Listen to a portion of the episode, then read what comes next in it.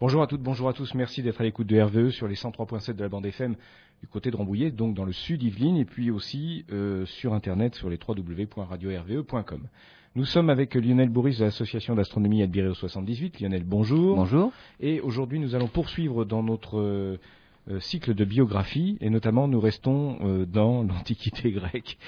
Exactement. Quelques années avant Jésus-Christ. On va y arriver, je crois, Lionel. et donc, aujourd'hui, il s'agit de parler d'un monsieur que, en ce qui me concerne, je ne connaissais pas. D'accord. Et bien après Pythagore, on va voir Aristarque de Samos. Et on va voir que bien qu'il n'y ait pas tellement de moyens technologiques à l'époque, eh bien, avec un petit peu d'intuition et beaucoup d'ingéniosité, on arrive à prouver des choses tout à fait extraordinaires. Voilà, c'est ça qui est effectivement, comme vous le disiez à l'instant, extraordinaire. C'est que ces gens sans moyens technologiques, sans, sans autres moyens que l'observation, euh, l'analyse, la réflexion, euh, vont réussir à prouver des choses euh, et trouver des résultats qu'on trouve aujourd'hui avec des calculettes, des ordinateurs. Exactement. Alors la, la, la, différence, c'est que les, les, mesures, les expériences ne sont pas très très précises, mais euh, l'idée elle-même est excellente. Et donc si les moyens avaient été bien meilleurs, on aurait obtenu tout à fait des résultats qu'on peut obtenir maintenant. Ça, c'est la beauté de la, nature humaine et de la réflexion humaine. On fait une première pause et on se retrouve tout de suite pour rentrer dans le vif du sujet. Pour ceux qui nous rejoignent, eh bien, sachez que vous êtes dans Route vers les étoiles sur RVE, 103.7 et sur le net euh, www.radio-rve.com. Nous sommes en compagnie de Lionel Bourris, de l'association d'astronomie Elbiro 78. Lionel, euh, le sujet d'aujourd'hui, c'est le sujet d'aujourd'hui, pardon, c'est la vie euh, d'Aristarque de Samos. Et nous sommes donc en moins 310 avant Jésus-Christ. Voilà, il est né en moins 310 avant Jésus-Christ, euh, il est mort en moins 230, et euh, on va faire un, bref rappel en fait. Euh, la dernière fois qu'on qu'on est allé chez les Grecs, on, est, on, en avait parlé de Pythagore, et sa, vision du système solaire, Pythagore, c'est quand même que chaque planète était associée à une sphère. Donc autour de la Terre, il y avait des sphères. C'était la Terre qui était au centre, immobile au centre. Autour de la Terre, il y avait des sphères et chaque planète était associée à une seule sphère. C'est-à-dire qu'elle ne pouvait avoir qu'un déplacement simple, très simple dans le, dans le ciel, parce que euh, bah, la sphère, euh, c'est quand même quelque chose de solide, on ne peut pas la faire bouger n'importe comment. Et donc, ça posait problème, parce que les Grecs s'étaient rendus compte que les planètes se déplaçaient par rapport aux étoiles, c'est pour ça qu'ils les avaient appelées planètes, les astres errants, mais on s'était rendu compte, surtout en regardant d'un peu plus près les mouvements des planètes, qu'il y avait ce qu'on appelle des rétrogradations. C'est-à-dire qu'une planète se promène dans le ciel, dans les constellations, mais puisque la Terre a une orbite plus petite que la plupart des planètes, surtout Jupiter, Saturne, eh bien, à un moment donné, la Terre va doubler la planète. On est plus proche du Soleil, donc on va plus vite. Et on finit par doubler la planète. Et au moment, à ce moment-là, ça dure quelques semaines, à ce moment-là, le mouvement apparent de la planète lointaine dans le ciel, on a l'impression qu'elle repart en arrière dans les constellations. Et donc dans le ciel, si on traçait la trajectoire apparente d'une planète lointaine, ça fait une boucle. Donc elle part dans un sens tout au long de l'année, et d'un seul coup, quand nous on la double, ça forme une boucle qui part vers l'arrière. On appelle ça une rétrogradation. C'est un effet d'optique. C'est, voilà, c'est un effet. Bon, bah oui, ça peut être un effet d'optique, on va dire. Hmm. les mouvements apparents, donc ça nous fait ça sur le ciel. Et avec les sphères de Pythagore, ça ne marche absolument pas. Et donc Aristote, qui lui avait vu ce mouvement-là, il fallait expliquer le mouvement, a essayé ben, de, complexifier un petit peu, on va dire, le, montage, la maquette du système solaire. Et alors il est arrivé jusqu'à 55 sphères. Et à chaque planète était associé un groupe de sphères et l'influence des sphères les unes par rapport aux autres expliquait le mouvement que pouvaient avoir les planètes. Et donc, ça pouvait expliquer la rétrogradation. Alors, Évidemment, pour expliquer quelque chose, une nouvelle observation, on complexifie euh, les choses. Ça nous rappelle euh, plusieurs épisodes. Oui, oui, on en a déjà parlé. Ptolémée l'a fait, mais Ptolémée, on en viendra euh, dans d'autres émissions prochainement. la matière noire, finalement, on en est là. C'est-à-dire que les nouvelles observations ne peuvent s'expliquer avec nos théories. Qu'est-ce que l'on fait? On rajoute, quelque, chose de tout à fait inconnu auquel on n'a pas accès. On appelle ça la matière noire. Et avec cette chose tout à fait, bah, on, l'a rajouté, tout à fait hmm. artificiel à la limite. On explique nos observations. Voilà, c'est ce qu'on a vu la matière noire dans une autre de nos émissions. Exactement. Et puis effectivement, on s'est aperçu qu'il y en avait d'autres qui développaient des théories beaucoup plus simples et on arrivait au même résultat et beaucoup plus simplement. Voilà, alors on se pose la question finalement, est-ce que ajouter des choses qui complexifient le problème explique réellement les choses ou pas? Donc finalement, on fait exactement la même chose que sous l'Antiquité avec les Grecs. Alors si j'ai bien compris, je crois comprendre, euh, commencer à vous connaître, ça veut dire que Aristarque, lui, a essayé de simplifier les choses. Aristarque, il s'est posé la question de, comprendre pourquoi. Autrement. voilà, autrement. Est-ce que c'est pour lui les, sphères, enfin toutes ces sphères avaient été logiques? Non, apparemment pas, puisqu'il a réfléchi sur euh, une autre analyse. Voilà. Alors, le problème, c'est qu'on on se met à réfléchir autrement à partir du moment où la théorie précédente n'explique plus toutes les observations. C'est-à-dire que les 55 sphères d'Aristote expliquaient pas trop mal le mouvement des planètes, aussi complexe fut-il, mais il n'expliquait pas quelque chose d'autre, c'est la différence d'éclat apparent des planètes. Parce qu'une planète a une orbite, on va dire, relativement circulaire autour du Soleil. Elle est toujours à la même distance. Mais la Terre aussi. Ce qui fait que par, par moment, la Terre est plus proche de la planète qu'à d'autres. Il y a des moments de conjonction, des moments d'opposition. Et nous, dans le ciel, ce que l'on observe, c'est que certains moments dans l'année, les planètes nous paraissent plus brillantes. Bah, c'est les moments où nous sommes plus proches. ce qui est logique. Euh, la planète Mars la planète Mars, exactement. Tout à fait. Elle est pas très très, bon, on la voit à l'œil nu tout le temps quand même, hein, mais elle est très très brillante lorsqu'elle est proche de la Terre, et puis bon, ça devient une planète tout à fait, euh, bon, pas, pas bien plus brillante que la plupart des étoiles finalement, lorsqu'elle est loin de la Terre. Le système des sphères d'Aristote n'expliquait pas ça puisque la Terre était au centre du système solaire et toutes les sphères avaient un rayon constant et donc toutes les planètes étaient strictement à la même distance tout au long de leur mouvement. Donc il n'expliquait pas cette variation d'éclat des planètes. À la rigueur, elles étaient plus problème. Ou euh, juste constatation, elles étaient plus ou moins brillantes, c'est tout. Voilà, c'est tout. mais son système n'expliquait strictement rien. Donc Aristarque, lui, va réussir à expliquer ce problème-là en essayant d'étudier ben, justement un petit peu comment les astres sont organisés les uns par rapport aux autres, la Terre, la Lune et le Soleil. Alors on ne sait pas grand-chose euh, sur la vie d'Aristarque, euh, pour, pour une bonne raison, c'est qu'il a, il a travaillé à Alexandrie, et avec euh, l'incendie de la bibliothèque d'Alexandrie, en fait, tous ses écrits ont disparu. Alors tous, sauf un. Il y en a un qui s'appelle Sur les dimensions et les distances du Soleil et de la Lune, et donc celui-là nous est parvenu, et c'est le seul qui nous est parvenu. Alors on pense qu'Aristarque a été euh, probablement l'élève euh, de Strato de Lampsakos, ou Lampsac, à l'époque justement où il enseignait à Alexandrie. Alors, ce qui veut dire qu'on a sans doute perdu une partie de ses travaux et, qu'il était peut-être dans la lignée de, ces philosophes euh, scientifiques comme l'était, comme ont essayé de l'être Aristote et, et Pythagore. voilà, hein, voilà tout à fait. On, ne connaît que l'aspect euh, astronomie. On connaît l'aspect astronomie. On sait qu'il s'est intéressé aux, maths, puisque de toute façon, il a fait beaucoup de géométrie pour pouvoir expliquer ce qu'il voulait mesurer dans l'espace. Donc, c'était un astronome, mathématicien. Donc, on a un écrit qui nous est parvenu sur la Terre, le Soleil et la Lune, et on a aussi hum, une préface une préface d'Archimède dans un traité d'Archimède qui parle d'Aristarque, donc on en parlera un petit peu après. Donc on en vient à notre système, euh, notre système sur, euh, notre, livre sur la taille, la distance de la Lune, et c'est là qu'on va voir l'ingéniosité des méthodes de mesure. À partir d'observations relativement simples, il arrive à en déduire des choses impressionnantes finalement. Première chose qu'il faut, qu'il faut savoir observer, c'est que les Grecs donc avaient vu qu'il y avait des planètes, les astres errants, et ils leur avaient donné ce nom-là, parce qu'ils avaient bien vu que, au fil du temps, au cours des mois, ces astres-là, ces planètes, n'occupent pas la même position parmi les étoiles, parmi les constellations. Autant les constellations ne bougent pas, n'évoluent pas, et elles gardent toujours la même forme, mais tout au long même d'une vie humaine ou d'un millénaire. Il faudrait vraiment vivre euh, longtemps, longtemps pour se rendre compte que les étoiles finalement finissent par bouger un petit peu les unes par rapport aux autres et que les constellations évoluent finalement.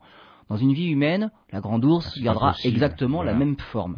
Donc on peut considérer justement... Même sur plusieurs générations d'ailleurs. Exactement. Donc c'est pour ça que c'était la sphère des fixes, hein, les étoiles qui ne bougeaient pas les unes par rapport aux autres, et c'était bien, c'était stable, au moins c'est ce qu'on aimait, cette stabilité dans l'univers. Et devant ces étoiles qui ne bougeaient pas, il y avait des astres qui, eux, bougeaient. Donc les planètes bougent, mais on ne les voit quand même pas bouger à l'œil nu, et la Lune bouge.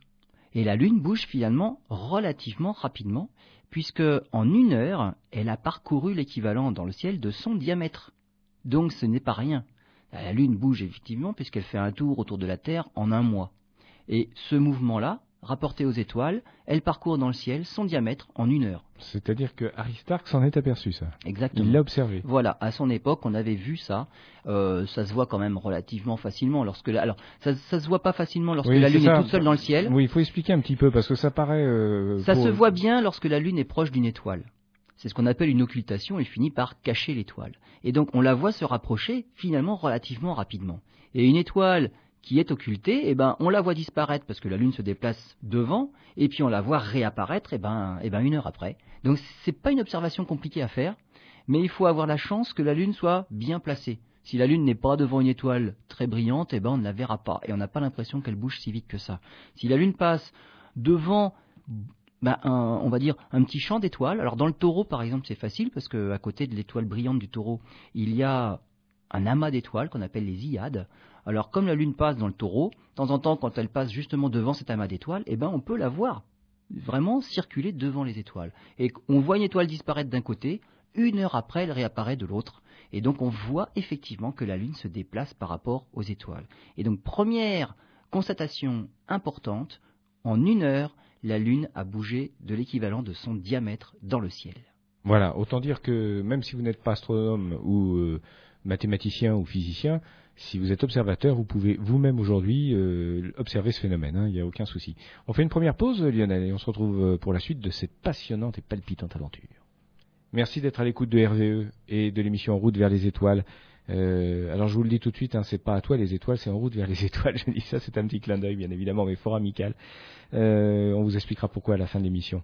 Donc Lionel, nous en étions aux premières constatations, aux premières déductions d'Aristarque de Samos par rapport à la Lune. Exactement. Mais il ne s'est pas arrêté là. Alors, on, on vient de dire qu'il avait observé que la Lune se déplaçait dans le ciel. Toutes les heures, elle se déplace de l'équivalent de son diamètre apparent. Euh, et il a observé euh, ce phénomène particulier lors d'éclipses de Lune. Alors, lorsque la Lune se cache dans le cône d'ombre de la Terre, donc dans l'ombre de la Terre, je ne devrais pas dire cône d'ombre parce que lui ne savait pas que c'était un cône, donc on va dire dans l'ombre de la Terre, eh bien la Lune est éclipsée. Elle ne renvoie plus la lumière du Soleil, on ne la voit pratiquement plus. Pour, Aristarque, euh, l'ombre de la Terre formait un cylindre, c'est-à-dire que tous les rayons, tous les rayons venant du Soleil étaient parallèles. Ouais, alors là, euh, Ça veut dire que la taille de l'ombre était égale à la taille de la Terre. là j'ai beau regarder le Soleil et la Lune, enfin bref, euh, je veux dire, je vois pas de cylindre, mais bref. Non, voilà, donc c'est c'est une approximation, Oui, peut-être oui. c'est une erreur, ou peut-être euh, savait-il que c'était une approximation, mais il savait aussi qu'il n'avait pas les moyens de faire mieux. Donc, puisque c'est vraiment un cône, on va voir tout à l'heure exactement les- les- la taille de ce cône. Donc, il- il- pour lui, il a approximé, peut-être euh, sciemment ou pas, euh, la forme de l'ombre de la Terre comme un cylindre. Et il avait vu que la Lune, lors d'une éclipse de Lune, il y a plusieurs phases. Il y a une phase où la Lune commence à diminuer en intensité, ça c'est la phase de pénombre. C'est-à-dire que la, Lune entre dans la pénombre de la Terre. Euh, si, lorsque nous, si nous étions sur la Lune, nous verrions une éclipse partielle de Soleil. C'est-à-dire que la Terre commence à grignoter le disque solaire. Puis la Lune continue son chemin et elle arrive dans l'ombre. C'est-à-dire que si on était sur la Lune, ce serait le début de l'éclipse totale de Soleil. Ce début de passage de la Lune dans l'ombre, Aristote, Aristarque, s'est rendu compte que ça durait trois heures. Pendant, non, deux heures, ça dure deux heures. Donc la Lune, on va dire, on déclenche le chronomètre lorsque la Lune est entièrement éclipsée. Ça veut dire qu'elle a déjà tout son, toute sa taille dans l'ombre de la Terre. Deux heures plus tard, donc elle a parcouru à nouveau deux fois son diamètre, deux heures plus tard, elle commence à sortir de l'ombre.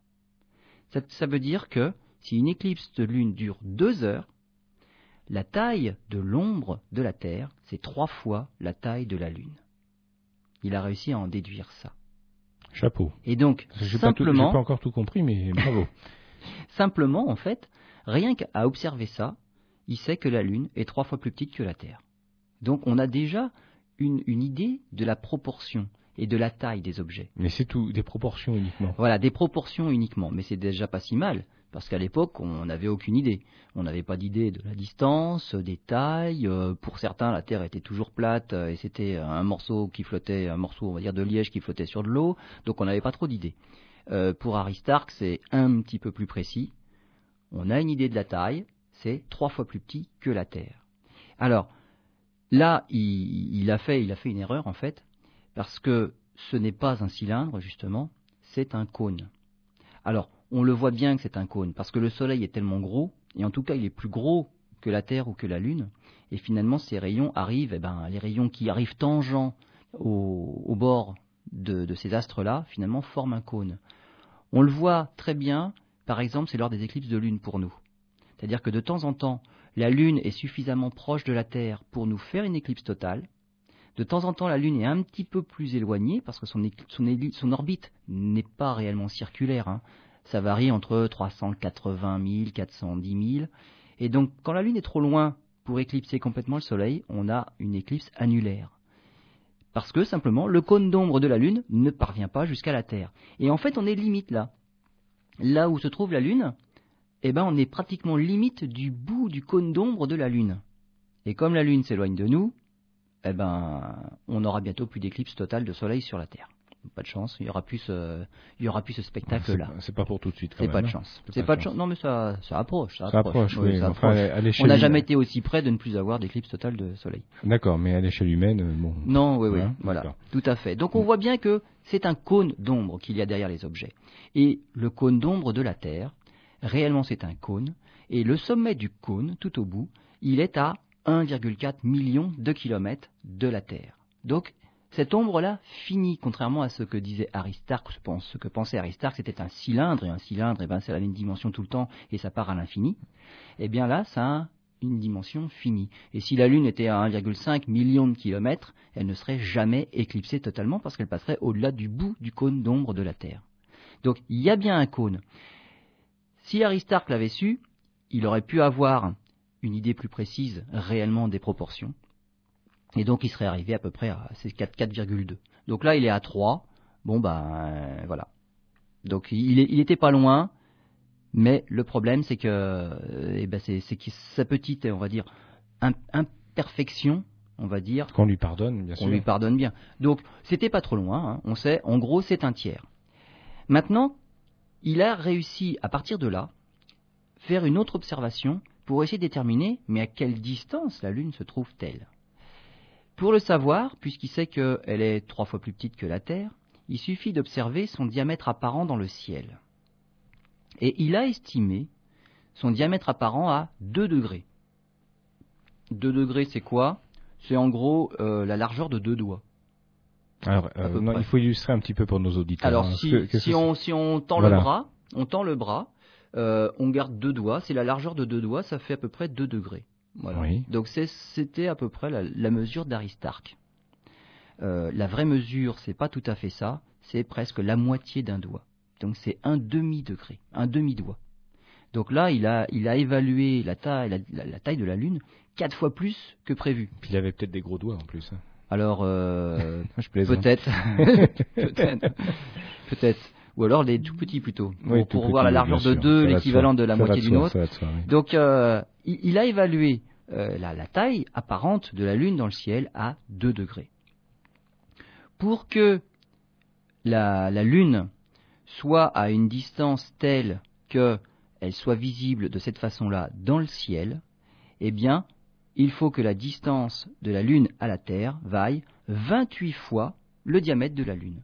Voilà, pour avoir la, ce que, ce que l'on voit dans le ciel pour avoir cette taille apparente. Il a découvert tout, tout ça. Ça, c'est simplement par des procédés géométriques. Géométriques, oui. Voilà. Si on veut qu'un objet trois fois plus petit que la Terre soit visible dans le ciel comme quelque chose qui ne fait que 2 degrés dans le ciel, hmm. il faut qu'il soit à 28 fois et demi son diamètre. D'accord. Donc, il a réussi à trouver même la distance de la Terre à la Lune. On en parlait un petit peu en antenne et, apparemment ces, constructions mathématiques pour arriver à, ces déductions, à ces résultats, c'était des, des, usines à gaz, enfin des choses. Il ne disposait pas non plus. Alors pour ceux qui s'y connaissent un petit peu, il ne disposait pas non plus de la trigonométrie euh, pour, pour réaliser tout ça. Exactement. Alors c'est pour ça que les choses sont extrêmement compliquées. Euh, quand on lit réellement les démonstrations qu'il a faites pour pouvoir prouver tout ce, dont je viens de parler là, c'est extrêmement compliqué. Donc il faut, faut, vraiment avoir les idées claires, savoir où on veut aller pour réussir à prouver ces choses-là, parce que les constructions sont vraiment pas simples. Les élèves se plaignent souvent de la géométrie au collège, en primaire ou au lycée. Euh, ce qu'on leur demande au lycée, c'est quand même pas extraordinairement compliqué. Là, les, constructions géométriques d'Aristarque, c'est incroyablement compliqué. Donc il y, a plein de constructions à faire, il y a des triangles, il y a des cercles, il y a des droites, et avec tout ça, on arrive à prouver les choses. Évidemment, il n'y avait pas les fonctions trigonométriques, c'est ce qui lui manquait. Alors, dans la prochaine partie qu'on va aborder d'ici quelques minutes, on va faire une pause musicale auparavant, on va s'attarder sur sa théorie de l'univers, qui est quand même révolutionnaire pour l'époque.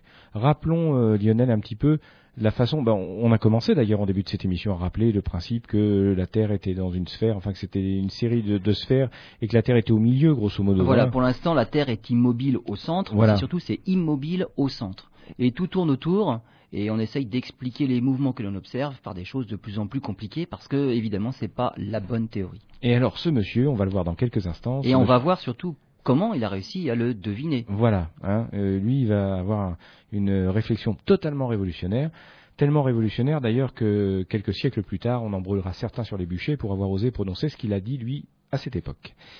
On se retrouve tout de suite. Vous êtes toujours à l'écoute de RVE et de l'émission En route vers les étoiles avec Lionel Bourris de l'association d'astronomie Albireo 78. Alors, Lionel, il y a quelques instants, nous parlions, euh, nous allions aborder, vous alliez aborder, parce que moi, après tout, je suis là aussi pour apprendre et écouter, vous alliez aborder la théorie euh, de l'univers d'Aristarque. Cependant, cependant, auparavant, vous aviez quand même quelques petites choses à préciser concernant, concernant la Lune et l'observation de la Lune par Aristarque. Voilà, alors comme on avait dit tout au début, en fait, euh, ces, données s'avèrent inexactes simplement parce que ce sont ces mesures qui sont fausses. Mais toutes ces déductions, elles, sont exactes par la suite. On parlait de la taille de la Lune dans le ciel. Il avait estimé ça à 2 degrés. On sait que maintenant, s'il avait pu mesurer ça plus précisément, c'était 4 fois plus petit, c'est-à-dire un demi-degré. Lui, il a trouvé, avec ses méthodes géométriques, pour que la Lune mesure 2 degrés dans le ciel, il faut qu'elle soit à 28 fois 28,5 fois son diamètre, donc de la Terre. Si en réalité on prend la bonne mesure, un demi-degré, c'est-à-dire une Lune quatre fois plus petite, ça veut dire qu'elle est quatre fois plus éloignée, simplement. Et quand on multiplie 28,5 par 4, on trouve 114. La Lune est en réalité à 114 fois son diamètre de la Terre. Mais la vraie valeur, c'est 115. C'est-à-dire que si lui avait mesuré 0,5 degré, un demi-degré, mais il tombait juste sur la bonne valeur en plus. Donc c'est ce qu'on disait tout à l'heure, voilà, s'il avait eu des doigts plus petits. Voilà. Peut-être non, mais c'est vrai que c'était, c'est, vrai que c'est pas évident de mesurer un angle aussi petit dans le ciel. Donc 2 degrés, déjà, c'est pas beaucoup par rapport aux 360 degrés du cercle complet. L'idée y était. L'idée y était, et l'idée était excellente. Mais c'est juste l'incertitude dans la mesure qui a fait qu'il y a une grosse incertitude dans le résultat. Mais la méthode est excellente et la méthode est exacte. Et s'il avait eu la bonne mesure au départ, il avait le bon résultat à l'arrivée, celui d'aujourd'hui. Très bien. Il aurait trouvé le bon. On, conclut euh, cette, euh, cette, parenthèse sur la Lune. Hein. Il a appliqué donc euh, ses, connaissances en géométrie. Maintenant, pour s'atteler à un autre problème, c'est la distance de la Terre au Soleil cette fois-ci. Et alors, sa théorie sur l'héliocentrisme, j'en parlais au tout début, nous, est connue grâce aux commentaires d'Archimède. Alors, avant de venir justement à, la citation d'Archimède, rappelons clairement ce que signifie l'héliocentrisme. Ben, l'héliocentrisme, comme son nom l'indique, hein, l'étymologie du mot, c'est hélios, donc le soleil, le soleil et au centre. Donc l'héliocentrisme, c'est notre conception actuelle du système solaire, c'est-à-dire que c'est le Soleil qui est au centre et toutes les planètes tournent autour. Voilà, la Terre tourne autour du Soleil. À l'époque d'Aristarque, donc juste avant Aristarque, on en était toujours au géocentrisme. C'était la Terre qui occupait le centre du système solaire, parce qu'il fallait que la Terre soit immobile. C'est normal. C'était là où la vie était apparue, il fallait pas la faire trop bouger. Une parenthèse, il y, a, certains êtres humains qui, qui ont l'impression que tout tourne autour d'eux et on appelle ça de l'ethnocentrisme. Voilà. Hein Exactement. Voilà, c'est juste une parenthèse pour oui, oui. Bah, certains n'ont pas vraiment évolué depuis. Exactement. Mais on, le verra par la suite, la théorie héliocentrique n'a duré qu'avec Aristarque. On est revenu en arrière pendant très longtemps. Donc il nous a fallu pratiquement 2000 ans. Jusqu'à Copernic Voilà, jusqu'à Copernic pour revenir à l'héliocentrisme. Entre-temps, on va revenir au géocentrisme. Et euh, Copernic et, euh, Tycho Brahe, Alors Copernic l'a échappé belle, mais Tycho, Tycho Brahe l'a pas échappé belle, lui, il a, brûlé euh, sur le bûcher pour avoir dit que c'était le Soleil. Galilée, lui, a, eu des soucis, mais finalement, à partir de lui, là, c'était parti. La théorie de l'héliocentrisme n'a plus jamais été remise en question. Giordano Bruno aussi a eu quelques soucis. Voilà, Giordano Bruno aussi. Donc euh, là, on arrive pour la première fois sur la théorie de l'héliocentrisme. Alors, voici ce qu'en disait Archimède dans la préface euh, sur, son traité sur le sablier. Vous n'êtes pas sans savoir que par l'univers, la plupart des astronomes signifient une sphère ayant son centre au centre de la Terre. Toutefois, Aristarque de Samos a publié certains écrits sur les hypothèses astronomiques. Les, présuppositions qu'on trouve dans ces écrits suggèrent un univers beaucoup plus grand que celui mentionné plus haut. Il commence en fait avec l'hypothèse que les étoiles fixes et le Soleil sont immobiles. Quant à la Terre, elle se déplace autour du Soleil sur la circonférence d'un cercle ayant son centre dans le Soleil. Donc c'est par Archimède qu'on apprend qu'Aristarque a mis le Soleil au centre du système solaire. Voilà, mais on en est encore au balbutiement parce que étoile fixe, soleil immobile, etc. Enfin bref. Voilà, mais bon, finalement, on n'en est pas encore à l'idée de la galaxie. Donc le soleil, on peut le considérer comme fixe, comme fixe, et les planètes dont la Terre tournent autour. Maintenant, en plus, le Soleil est animé d'un mouvement autour du centre de la galaxie. La galaxie elle-même bouge. C'est facile pour nous de le dire aujourd'hui. Voilà, de toute façon, on ne ressent pas ces mouvements-là. Alors, c'est ce qui pose problème aussi pour certains. Alors, comment a-t-il fait pour amener justement ce Soleil au centre du système solaire? Eh bien simplement en essayant d'en mesurer la distance et par la suite d'en mesurer la taille. Pour réussir à mesurer la distance entre la Terre et le Soleil, il faut à nouveau être astucieux et observer quelque chose de particulier, ce sont les phases de la Lune donc la Lune a des phases, hein. on connaît les phases principales, nouvelle Lune, lorsqu'on voit la face, on va dire, dans l'ombre. Premier quartier, pleine Lune lorsqu'elle est complètement éclairée par le Soleil, à ce moment-là elle est de l'autre côté de la Terre. Dernier quartier, puis elle revient à la nouvelle Lune. Eh bien la Lune, lorsqu'elle est en phase de premier ou de dernier quartier, on voit le terminateur comme une ligne droite verticale. Le terminateur, c'est juste le trait qui délimite la phase, la face éclairée avec la face dans l'ombre oui, c'est très net. Hein. Quand on observe, c'est très très net. Voilà, et c'est le terminateur qui nous fait voir les phases. Donc, soit le terminateur euh, est d'un côté, on va dire, du côté du Soleil, et on a un croissant, et à mesure que le temps passe, on voit que le terminateur découvre une partie plus importante de la Lune, et on va vers la pleine Lune. Lorsque le terminateur est vertical, donc c'est un trait droit, la Lune est en phase de quartier, premier ou dernier. Et lorsqu'on observe la position particulière des trois astres, que sont le Soleil, la Lune et la Terre, au moment des quartiers de Lune, la Lune occupe l'angle droit d'un triangle rectangle.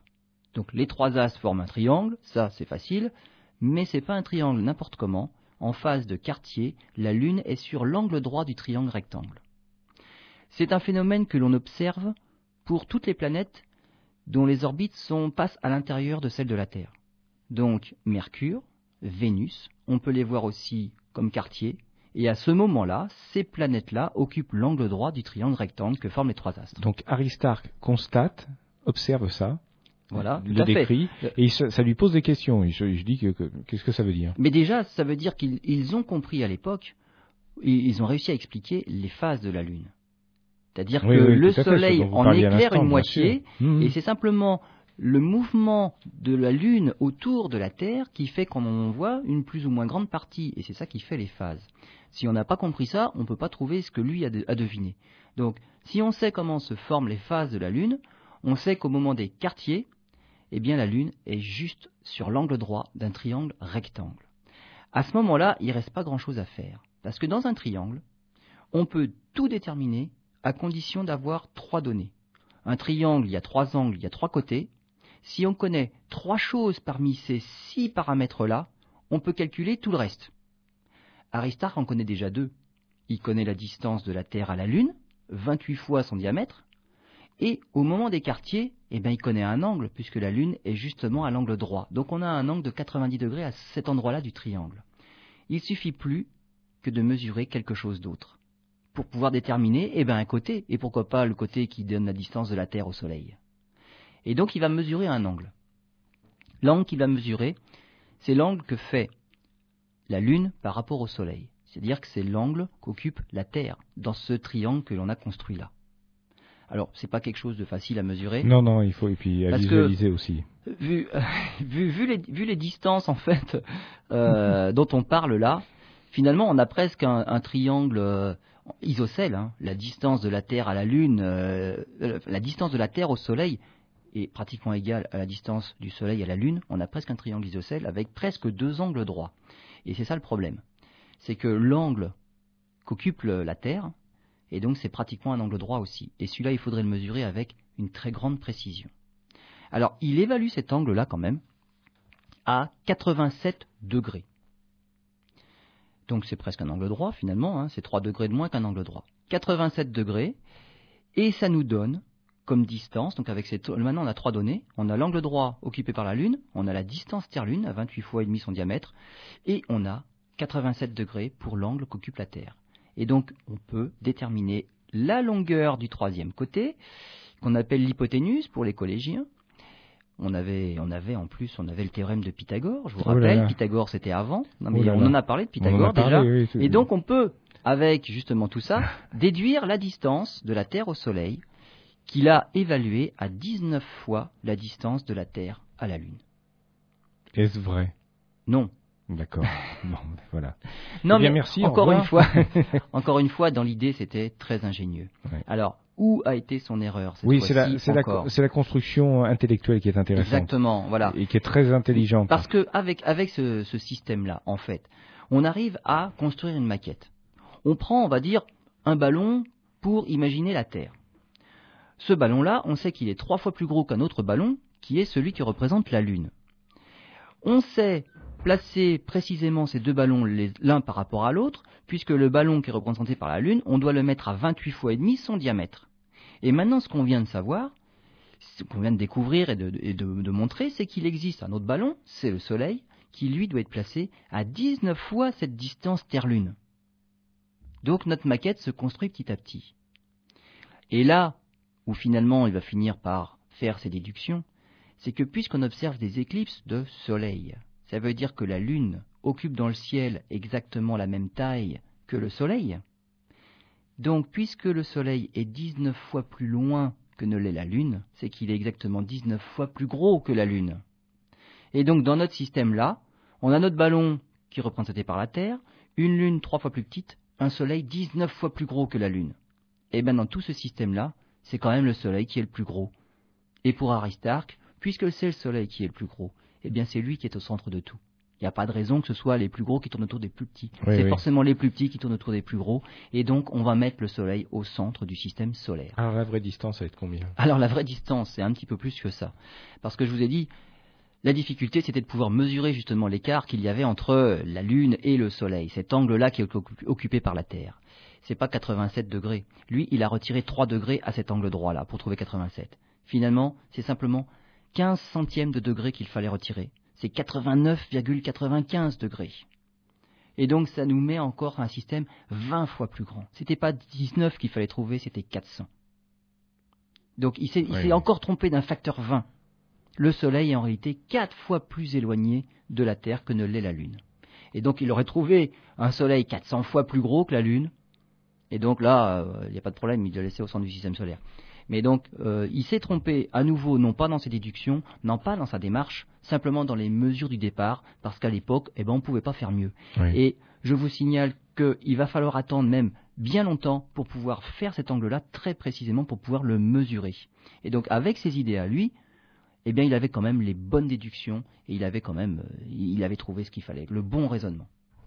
On se retrouve pour la dernière partie de cette émission dans quelques instants.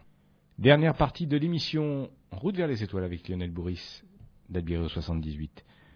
On parlait un instant des erreurs de calcul d'Aristarque et non pas de ces erreurs euh, de raisonnement. Moi, je dirais plutôt des erreurs de mesure au départ. De mesure, pas de calcul. les calculs sont bons. Les calculs sont bons, c'est simplement les mesures qui sont mauvaises. Exactement. C'est les paramètres qu'on met dans les formules qui, eux, ne sont pas suffisamment précis pour donner des résultats mais voyez, voyez, cher maître, la précision entre, entre vous et moi, c'est vous qui l'avez parce que vous, vous êtes mathématicien. Moi, je suis simplement un simple mortel. Ce qui explique que certains termes, pour moi, ont, d'autres significations que pour vous. Oui, alors que le vocabulaire en science est extrêmement précis. Mais tout à fait. Voilà. Donc, grâce à Aristarque, le Soleil est arrivé au centre du système solaire. Et là, il va y avoir des conséquences et des déductions extraordinaires. En plus, on n'a pas fini. C'est que puisque le Soleil est au centre, la Terre doit tourner autour. Donc jusque-là, tout va bien. Et Aristarque se dit, puisque la Terre tourne autour, elle est affublée d'un mouvement, mouvement périodique, puisqu'elle tourne, et ce mouvement-là doit induire un petit déplacement des étoiles, puisqu'on ne les observe pas toujours de la même position, puisque la Terre tourne autour du Soleil. Et donc Aristarque a essayé de trouver ce petit mouvement-là des étoiles. Ce mouvement-là, on l'appelle la parallaxe. Alors ça veut dire quoi la parallaxe? La parallaxe, c'est l'angle sous lequel on voit une étoile justement lorsque la Terre tourne autour du Soleil. Alors, c'est par exemple, c'est la parallaxe, c'est nos deux yeux. C'est-à-dire que si on cligne les yeux, on regarde alternativement de l'œil gauche ou de l'œil droit, on se rend compte que les objets ne sont pas placés au même endroit par rapport à un fond. Si on met le doigt, si on, met un stylo devant la figure et qu'on cligne, on regarde gauche-droite avec les yeux, on se rend compte, on a l'impression que le stylo n'est pas placé au même endroit par rapport au mur qui serait au fond de la pièce. Et si j'ai bien compris, si on, met le, si on met le stylo à 2 km, eh on s'en aperçoit pas. Alors si on met le stylo un petit peu plus loin, la parallaxe est un petit peu plus petite, c'est-à-dire ce petit déplacement est plus petit, et puis si réellement il est très très loin, eh ben, le déplacement on le voit plus. Et en fait, c'est cette parallaxe-là, c'est l'écart entre les deux yeux qui nous donne le relief. C'est grâce à ça, à cette parallaxe, qu'on a une notion, une idée du relief. C'est purement humain. Oui. Purement bah, humain. Humain, humain, les animaux aussi l'ont. Oui, enfin pas deux yeux. Euh, surtout les carnivores en fait, hein, parce qu'ils ont, ont, les yeux bien en face, justement pour apprécier les distances. Donc, c'est cet écart-là qu'on appelle la parallaxe, et on se rend bien compte que pour un objet très éloigné, la parallaxe est très faible. Et Aristarque, lui, il a déduit quand même des choses très correctement, c'est qu'il a pensé qu'il allait y avoir une parallaxe, il a déduit ça parce que la Terre pour lui devait tourner autour du Soleil, la Terre tourne autour du Soleil, il peut y avoir une parallaxe pour les étoiles. Il n'en a observé aucune. Certains auraient pu en déduire que bah, finalement c'est la théorie qui est fausse. On mmh. remet la Terre au centre puisqu'il n'y a aucune, a aucune euh, variation de la position des étoiles. Lui en a déduit autre chose. S'il n'y a pas de parallaxe, c'est que les étoiles sont bien plus loin que ce qu'on pensait.